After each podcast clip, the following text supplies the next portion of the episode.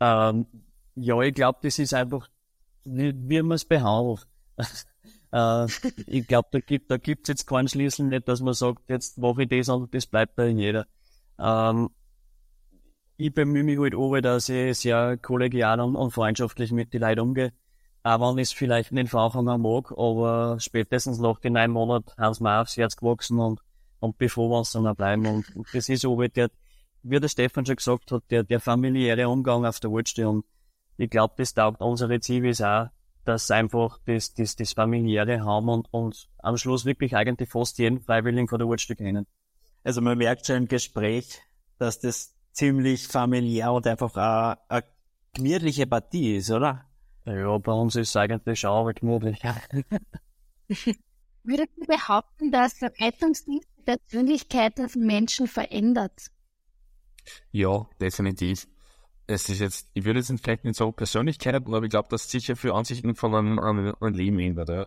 Angefangen von dem, dass man jetzt, wenn man zum Verkehrsunfall dazukommt, dass man sich mit drauf aussteigen und nicht der klassische Gaffer ist, der was da Fotos macht oder gar vorbeifährt. Was sich auch jetzt, der ganze Teamgedanke wird immer mehr gestärkt.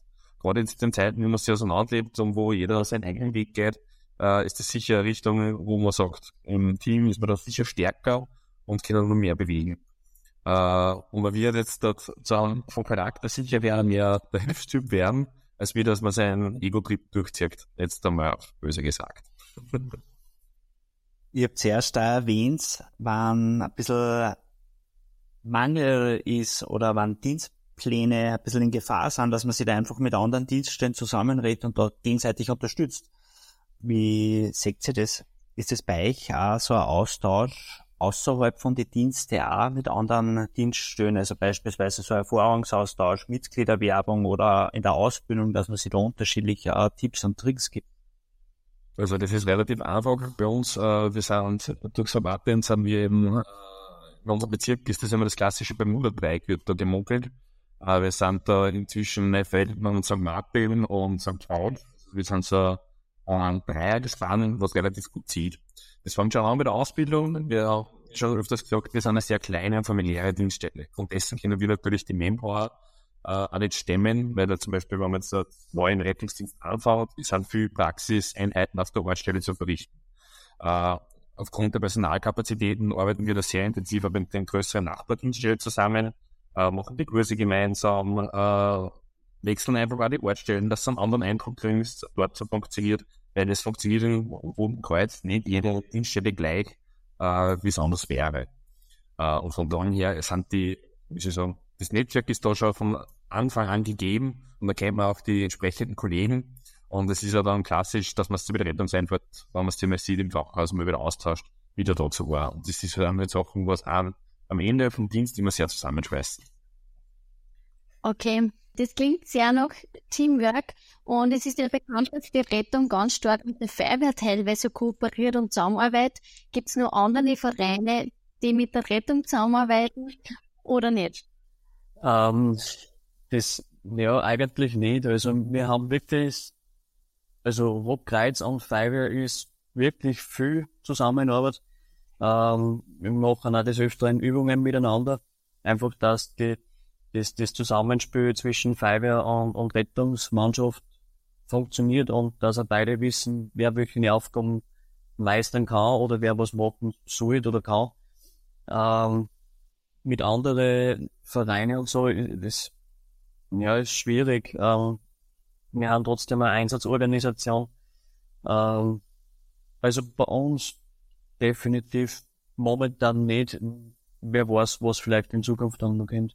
Ich traue mir die Frage jetzt gar nicht stellen, äh, weil ich vermute, dass ich die Antwort sogar schon kenne, weil meist zwar zuhörst, aber nachdem ich einen Ortsstellenleiter und den Obmann da hab, ähm, ja, wart ja einmal gemeinsam auch im, im Rettungsdienst, äh, bis Mitglieder wart und plötzlich ist einer hauptberuflich und einer der Obmann. Wie hat sich das damals für euch gegeben? Hat sich da irgendwas geändert von der freundschaftlichen Basis her? Ja. Aber wo sollen wir da anfangen? Äh, prinzipiell, nein. Es hat sich nichts geändert in der freundschaftlichen Basis. Für uns ist das strikt getrennt zwischen Rohen, Kreuz und Freundschaft.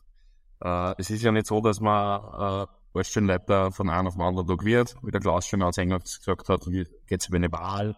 Und das ist ja, wo man sich schon darauf vorbereitet und wo man viele, viele Gespräche im Vorhinein führt. Und unter anderem habe ich das auch dann mit meinen beiden meinen Stellvertreter geführt und auch mit Klaus. Und für mich ist das immer außer Frage gestanden, falls äh, die Funktionswechsel oder ja, die Ernennung zum Ortsstellenleiter da irgendwelche Komplikationen hervorruft, stellt sich das absolut nicht dafür und den Job hätte ich dann äh, mir entsprechend nicht aufstellen lassen. Äh, und auch bei unseren Gesprächen, das ist wirklich klar Ortsstelle und klar privat, obwohl dann teilweise das eine ins andere greift, weil es trotzdem äh, ein Hobby ist und da wir beide sehr immer gleich denken und gleich ziehen. Und auch wenn wir dann bei wirklichen Feierabend wir sitzen und dann über Gott und die Welt quatschen und sich jedes Mal vornehmen, dass wir nicht über das Wort gleich sprechen, leider kommt das Thema, dass wir über das Wort gleich sprechen, weil meistens das eine das andere gibt. Äh, schlussendlich, ich muss sagen, jetzt bei der Wolfsjahr meiner Funktion, also auch noch sehr, sehr viel frisch da drinnen. Und das erste halbe Jahr ist schon sehr durchwachsen bin, sei es jetzt durch Corona, sei es jetzt durch gewisse Tätigkeiten auf der Ortsstelle. Und man merkt schon, dass wir da sehr gut harmonieren und das Zusammenarbeiten sehr gut funktioniert. Klausi, dann darf ich dir die nächste Frage stellen. Der Stefan hat jetzt betont, dass ihr ganz oft gleicher Meinung seid. Wie geht man denn mit unterschiedlichen Meinungen um, vor allem in dem Konstrukt hauptamtlich und ehrenamtlich? Äh, ja, natürlich gibt's äh, hier und da einfach ein paar Fragen, die was wir beide irgendwie anders sehen. Ähm, wobei wir da trotzdem dann auch in, unseren Ortsstellenausschuss äh, solche Themen einbringen und dann ganz klassisch einfach abstimmen lassen. Äh, und das, was halt dann rauskommt, das hat's. Und äh, so richten wir es uns dann auch wieder, dass es dann passt. Ähm, also es ist, ja, wir, haben definitiv, also so oft wir einer Meinung haben, das gibt's glaube ich sonst nirgends. Äh, liegt vermutlich auch daran, dass wir uns mittlerweile schon äh, mindestens zehn Jahre kennen, glaube ich. Äh, seiten Zivildienst eigentlich.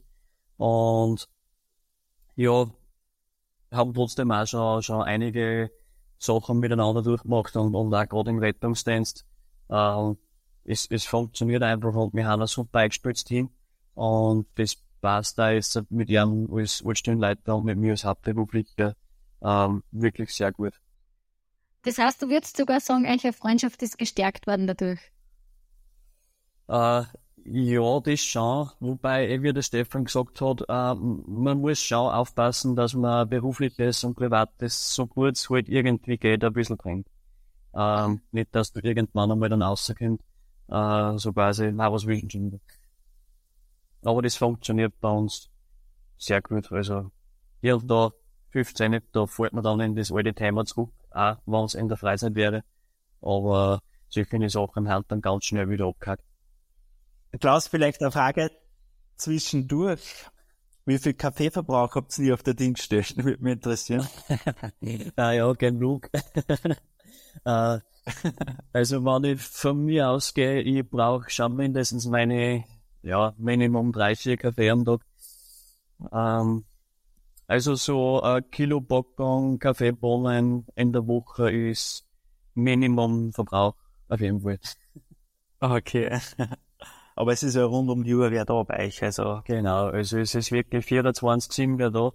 Und ähm, gerade in der Früh gibt's nichts Wichtigeres als wie einen guten Kaffee. Und der gehört dazu wie, ja, in der Früh das Klo gehen. Wir hätten noch ein paar kurze Fragen zum Schluss.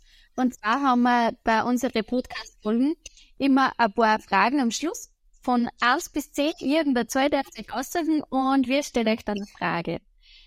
Ähm, Stefan, darf ich dich bitten, dass wir gleich beginnen? Was für als hast du aus?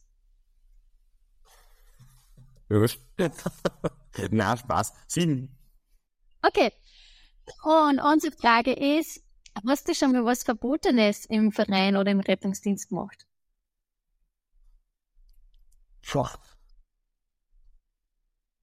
Ja. Absolut nein.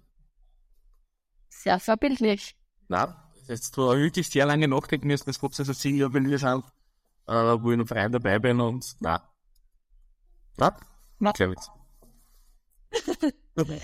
Okay, dann Klaus, ich darf die Frage an die weiter, beziehungsweise die Frage nach der Zahl an die weitergeben. Ich nehme die Nummer drei. Drei. Welche Hobbys pflegst du außerhalb vom Rettungsdienst noch? Wahrscheinlich bleibt gar nicht mehr viel Zeit für Diensten, aber hast du noch andere Hobbys oder Vereine, denen du gerne nachgehst? Äh, ja, ich bin seit mittlerweile, glaube ich, zwölf Jahren Kommandomitglied bei der Freiwilligen Feuerwehr. Ähm, ja, und sonst eigentlich, ja, für den Berg und gern draußen in der Natur, wann es halt die Zeit zulassen. Darf ich fragen, welche Funktion du ausübst bei der Feuerwehr? Äh, Feuerwehr, medizinischer Dienst. Oh, sehr passend quasi. Sehr gut und naheliegend. Ja, Berufskrankheit. Sehr gut. Und wir haben eine Publikumsfrage sogar bekommen. Äh, bei uns ist es ja so, wenn man unter www.flowcity.at slash podcast reingeht, kann man auch direkt Fragen stellen, die was wir dann wirklich auch eins zu eins so weitergeben äh, möchten. Und da haben wir jetzt eine Frage an euch, die bezieht sich zwar nicht direkt an die Mitglieder oder doch, nein, eigentlich bezieht sie sich an die Mitglieder. Und zwar die Frage lautet, falls jemand die Rettung ohne aktiven Rettungsdienst unterstützen möchte, ist das auch möglich? Äh, ja, natürlich. Ähm, es kommt immer darauf ab, wie man die Rettung unterstützen will. Ähm, Rettung ist für mich jetzt eigentlich ja die, die ganze Organisation, nicht nur der Rettungsdienst. Ähm, es gibt bei uns Essen auf Räder, es gibt Besuchsdienst, ähm, wo man natürlich auch immer wieder Leute suchen, ähm, die was gern mit Leuten in Verbindung treten und mit die gern kommunizieren möchten. Ähm, aber auch Jugenddruckkreuz zum Beispiel. Ähm, es gibt sehr viele Möglichkeiten bei uns, wo man sich einbringen kann. Ähm, und für die, die was ja jetzt nicht die, die übermächtig viel Zeit haben, äh, kann man natürlich die Rettungsorganisationen, da nehme ich jetzt nicht, nicht bei uns aus, auch natürlich mit Geld unterstützen und spenden. Okay, danke. Dann würde ich noch zum Schluss wissen, was euer schönstes Erlebnis im Rettungsdienst war, damit wir alle einen Guss rein. Na, da muss ich ein bisschen ausschweifen. Und der Herr Ranzers darf gerade ein bisschen lachen, weil jetzt kommt unsere tolle Geschichte. Da muss man vielleicht ein bisschen in die Vergangenheit kommen. Der Mani ist ja auch langes Alle gewesen. Und der Mario und ich, unsere Freundschaft hat sich durch das gewachsen, weil wir jeden Sonntag äh, romantische Nächte verbringen haben dürfen. Ähm, nach den Da gibt's auch ganz, wirklich eine ganz, ganz lustige Geschichte. Das war vielleicht nicht unser schönstes Erlebnis, aber sicher unter das lustigste Erlebnis. Der Manuel weiß schon, was das geht. Uh, und zwar ist es das, wir sind mitten in der Nacht einmal ausanimiert worden zu einer Rufhilfe. Das ist die Hilfe, wo die älteren Leute uh, auf den Knopf drücken, wann sie die Rettung benötigen. So, gesagt, getan, war halb drei, drei in der Früh, wir sind ausgefahren, das war ein äh, größeres Anwesen und in dem, was ja äh, eingebogen war, ist der Mann mit der Taschenlampe das Anwesen gegangen und äh, hat sich Praktikanten mitgenommen und ich habe dann geschaut, dass wir das Fahrzeug sicher manövrieren, dass wir die Patienten dann abtransportieren, falls es Notfall wäre. Und packt das Auto und auf einmal her einen lauten Schrei, sondergleichen durch das ganze Anwesen, zieht den Kegel der Taschenlampe wild durch die Luft fliegen. Und der ist gekommen. Was ist passiert?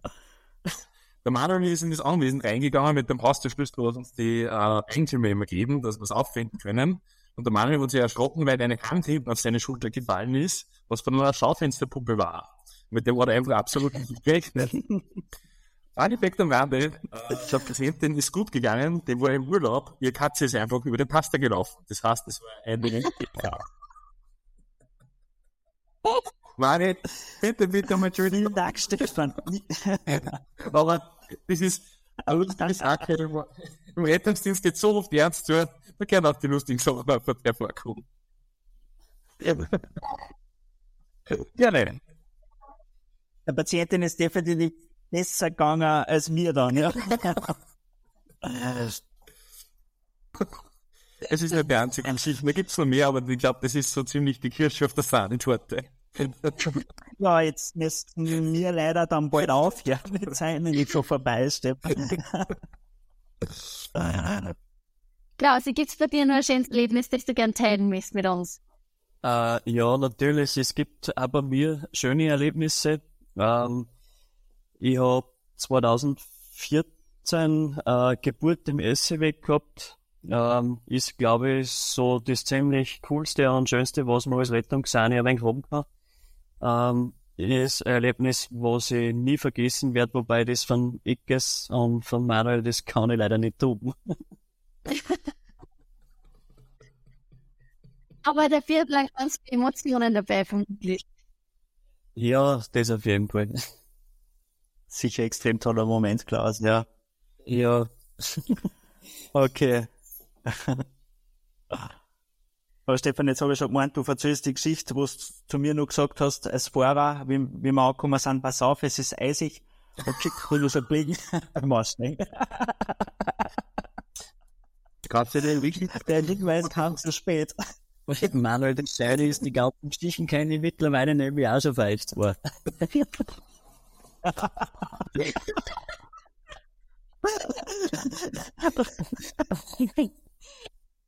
Wir bedanken uns bei euch zwei, Klaus und Stefan, dass ihr heute mit dabei seid. Wünschen euch ganz, ganz viel tolle Dienste noch, ganz, ganz viel Freundschaft, neue Freundschaft mit den Mitgliedern. Vielen Dank, dass ihr heute so aus dem Nähkästchen geplaudert habt, uns dort gemeinsam einen Einblick und die Gäste gegeben habt. Vielen herzlichen Dank, dass ihr heute mit dabei wart. Dankeschön. Danke, tschüss. Tschüss. Hast du auch Fragen an unsere Gäste oder möchtest deine Erfahrungen mit uns teilen? Dann sei dabei und gestalte unsere Vereinswelt mit unter www.flowcity.at slash podcast.